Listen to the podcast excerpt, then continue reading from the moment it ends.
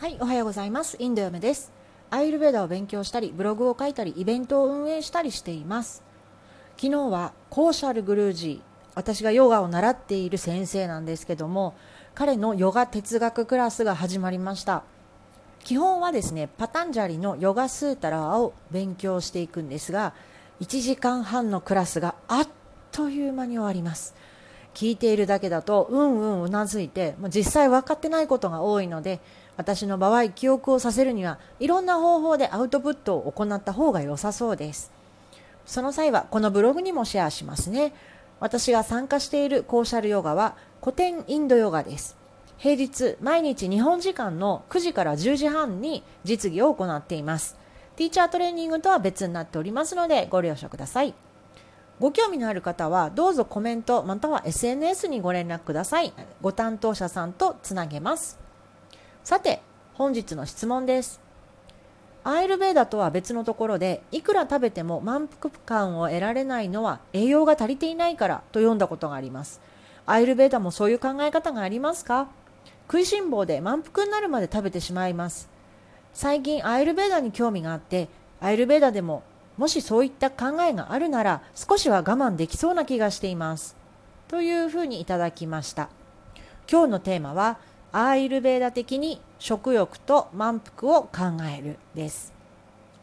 質問の結論をまず言うとアイルベーダ的な満腹感を得る方法があります。一つずつ見ていきましょうね。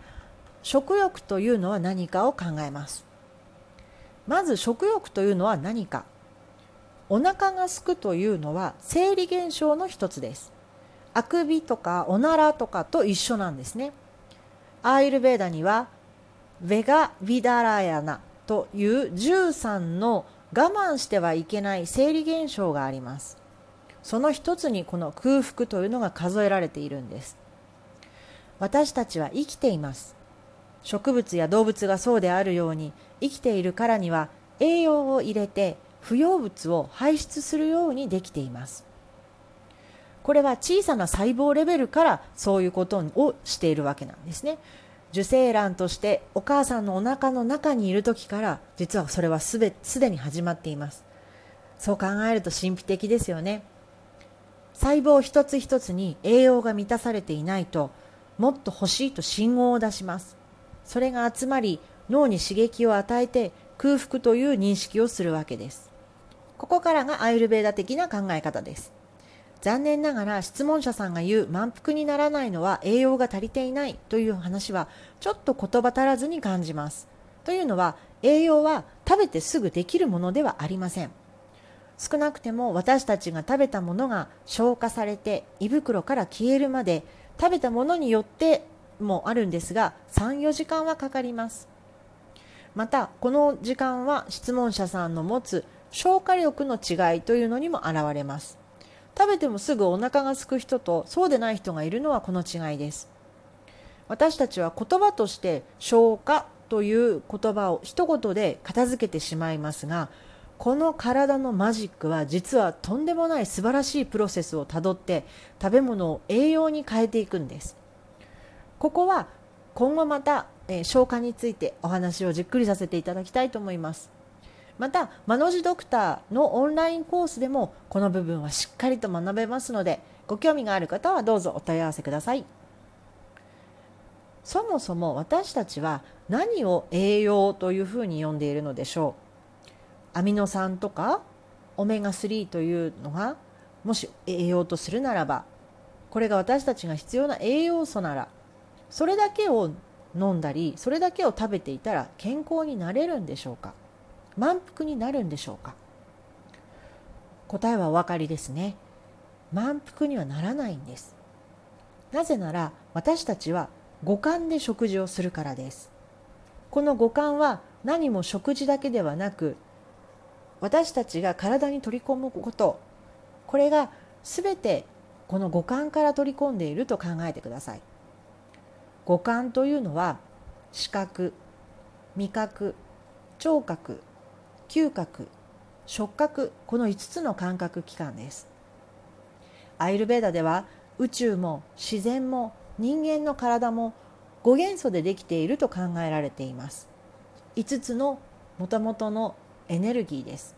その2つずつの組み合わせが動作と呼ばれる私たちの本質体質を示しているやはりこれもエネルギーです。自然の動作のエネルギーは五感で体の中に取り入れられるというわけなんですね。栄養も動作です。しかしその単位や構成というのは西洋医学のアミノ酸とかオメガ3というような化学式では説明できません。アイルベーダ上の存在というのは目に見えないものが実は多いです。しかし必ず存在します。なぜなら食べ物を食べると必ず人間には変化が起こり成長という名の進化が起こるからです。自分の動作のバランスが取れていればいるほど食べ物を栄養に変える力が強くなり体の組織は活性化し不必要なものを外に出す力もつきます。先ほど五感で食事をすると言いました。満腹感とは目に見えませんが食べ物の量には比例しないんです。少量少ない量でもちゃんと満腹感が実は得られます。質問者さんは食いしん坊で満腹になるまで食べてしまいますとありますがここをもう少し掘り下げてみましょう。もしたくさん量を食べる食いしん坊さんなら五感の間違った使い方もしくは使わなさすぎというのが考えられます。先も言ったように嗅覚そして視覚味覚聴覚。まあ、食事の場合触覚というのは使いにくいんですけどもこの4つの感覚器官を主に食事の時に使います。また今の質問者さんの動作のバランスは取れていますか？もしバランスを崩していると異常な食欲という症状が現れるんです。これはカファ動作の増えすぎに関係します。他にも肥満そして肌荒れそして便秘そして行動をするのが面倒くさいとか落ち込んだりっていうような心の異常があります。もしこれらがあればまずは体のバランスをとりましょう。食べても食べてもお腹がすく。そして、えー、いくらでも食べちゃう。というのはこういったバランスを崩している症状と連動していることがあります。食事という行為はただ単に食べ物を口から体の中に入れるだけではありません。その証拠にアミノ酸やオメガ3のサプリメントを飲んで十分な栄養をとったとしても満腹感は得られないわけです。満腹感を得るには体がしっかりと食べ物を栄養に変えられるようにこれを意識してお膳立てしてあげるんですね。五感を使って食事をしましょう。例えば質問者さんは食べる量を気にされていましたが食事中に食べている食べ物に集中していますか？テレビを見ながらメールチェックしながら食べてませんか？体は意識が向かないものに反応しないようにできています。例えば今日はイベント当日だというのに、ね、ストレージの準備もしてなくて宣伝もなく主役の歌手が一人でポツンといても照明も音楽も鳴らないような状態。こういう感じなんですね。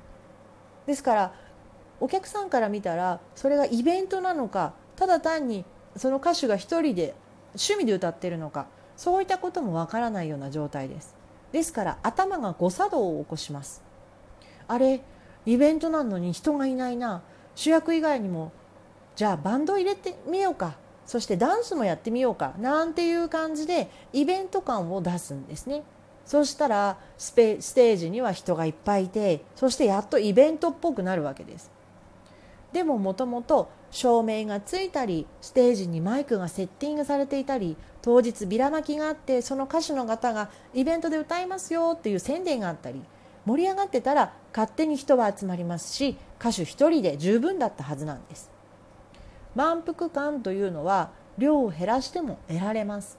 その方法をご紹介しますね。1つ目目で食べる。音で食べる。匂いで食べる。2つ目ゆっくり食べる。3つ目よく噛んで食べる。4つ目食事中は食べ物に集中してながら食いは NG5 つ目6つの味を1つの食事に取り入れる。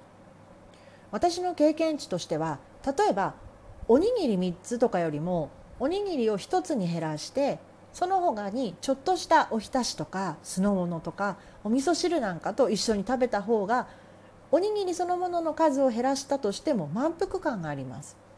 ですから食事はイベントのようなものです。古代のインドの聖者たちは実は食事を一つの宗教的な儀式として考えていました。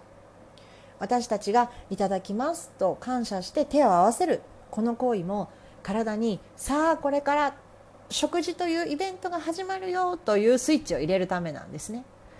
丁寧に五感で取り入れて食事をすると量はそんなにいらなくなるはずですお金もかかりませんし意識するだけなのでどうぞチャレンジしてみてくださいねそれでは素敵な一日が過ごせますように。